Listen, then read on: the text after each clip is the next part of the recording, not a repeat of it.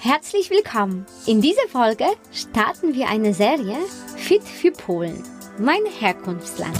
Welcome. Witamy. Witajcie. Добро пожаловать. Welcome. Sveiki atvykę. 欢迎 Tere tulemast. Deutschland und andere Länder mit Anna Lasonczek. Der erste und einzige Podcast in Deutschland, Österreich und der Schweiz, der sich mit interkultureller Kommunikation beschäftigt, spannende Impulse über fremde Länder liefert, entfernte Kulturen näher bringt und erfolgreiche Menschen mit internationaler Erfahrung interviewt. Ich bereite unter anderem Manager, die nach Polen entsendet werden, vor oder bekomme dann Fragen, hm, wie schaffe ich das und das in Polen? Wie kriege ich Zugang zu den Menschen dort? Weil an sich ein Nachbarland, aber irgendwie, hm, kommen oft die Deutschen an die Polen, an die Herzen von Polen nicht ran. Und in heutiger Folge geht es um soziale Beziehungen und ihr werdet gleich erfahren, dass es sehr wichtig ist, auch im Geschäftsleben, nicht nur privat, dann an die Herzen von Polen dann ranzukommen. Warum ist es so? Da möchte ich ein wenig herausholen in die Vergangenheit, in die polnische Geschichte und insbesondere in die Kommunismuszeit.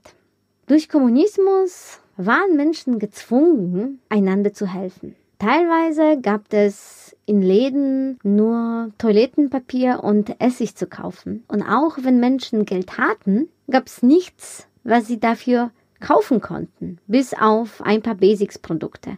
Es gab ja die Zettelchen, wo dann die Vorräte in Läden dann für bestimmte Menschen, bestimmte Familien, bestimmte Anzahl von Köpfen dann geteilt worden sind.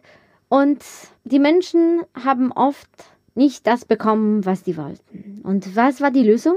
Wenn es zum Beispiel große Feierlichkeiten waren, wie zum Beispiel Hochzeit oder erste Kommunion, dann hieß es, okay, dann ich besorge dir, sagen wir mal, Wodka für die Feier und dafür hilfst du mir dann, wenn ich eine Waschmaschine brauche oder bei irgendeinem Amt oder bei, bei irgendetwas anderem. Das heißt, Menschen haben gelernt, zu Netzwerken, Beziehungen aufzubauen, sich einander zu helfen. Und Geschäftsbeziehung, das Wort, gibt es sehr, sehr schön zum Ausdruck, was in welchem Land wichtig ist. Wenn wir Geschäftsbeziehung in Deutschland sagen, dann liegt die Betonung auf Geschäft. Eine Geschäftsbeziehung ist in Deutschland immer noch ein Geschäft. Dagegen in Polen eine Geschäftsbeziehung ist eine Beziehung. Das heißt, die Person, der Mensch, ist viel wichtiger als reine Daten, Fakten, Zahlen. Teilweise mache ich Geschäfte mit jemandem, weil ich einfach die Person mag und weil ich mit der Person einfach mehr Zeit verbringen möchte. Und wenn ich ein paar Angebote zur Auswahl habe, dann will ich gerade das, wo dahinter eine Person steht, mit der ich einfach ja gerne telefoniere, E-Mails austauschen möchte und wo es einfach angenehm ist. In Deutschland, wenn wir einen wichtigen Vertrag haben, dann kommen wir zur Sache, wir besprechen das Notwendigste und dann leisten wir eine Unterschrift. Und wenn der Anlass wirklich sehr, sehr wichtig war, wie zum Beispiel Joint Venture von zwei Unternehmen, dann können wir eventuell darauf anstoßen. In Polen ist die Reihenfolge oft eine andere. Das heißt, zuerst würde ich mit jemandem essen gehen oder was trinken gehen oder ich lerne jemanden auf einem Kongress und wir unterhalten uns über alles Mögliche und ich lerne die Person auch mögen und dann, wenn die Vertrauensbasis da schon gebaut ist oder das Fundament fürs Vertrauen gebaut ist, dann können wir dann zum Geschäftlichen kommen.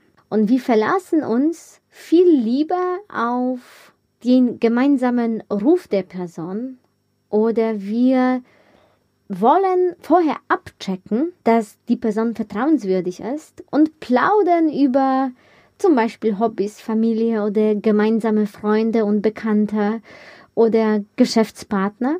Und die Person kann dann davon ausgehen, dass der Geschäftspartner deswegen sich an den Vertrag hält, weil sonst der Ruf der Firma oder der Person bei gemeinsamen Bekannten oder Firmen oder in der Branche einfach geschädigt worden wäre. Deswegen sind die Geschäftsbeziehungen in Polen viel, viel, viel wichtiger, als das in Deutschland der Fall ist. Wie sieht das in der Praxis aus? Was sind die häufigsten Fehler, die Deutschen in Polen machen? Zum Beispiel buchen die den Rückflug sofort nach einem Meeting. Die fliegen dahin und ja, rechnen sich die Zeit. Meistens dauern die Sachen länger, als das in Deutschland der Fall wird. Und es hängt damit gar nicht damit zusammen, dass die Sachen nicht pünktlich anfangen, sondern einfach, dass diese Kennenlernphase, dieses Warmwerdenphase länger ist.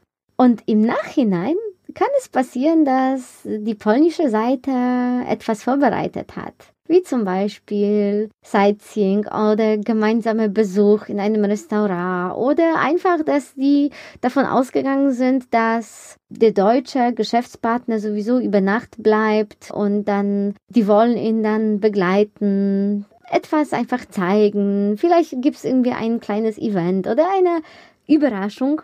Und wenn die deutsche Seite den Rückflug sofort dann nach dem Meeting gebucht hatte, dann kann sein, dass wir gerade noch mit dem Deal nicht fertig geworden sind und dass wir gerade noch etwas Zeit gebraucht hätten, um tatsächlich ein viel besseres, vielleicht umfangreicheres Angebot durchzusetzen. Die Sachen dauern dann zwar lange, aber wenn die Vertrauensbasis gebaut ist, dann können wir einfach viel größere, umfangreichere langfristigere Geschäfte machen, als das in Deutschland der Fall ist. Also teilweise dauert es länger, bis wir das Eis brechen, aber wenn das schon passiert ist und die Beziehung aufgebaut ist, dann erreichen wir viel mehr.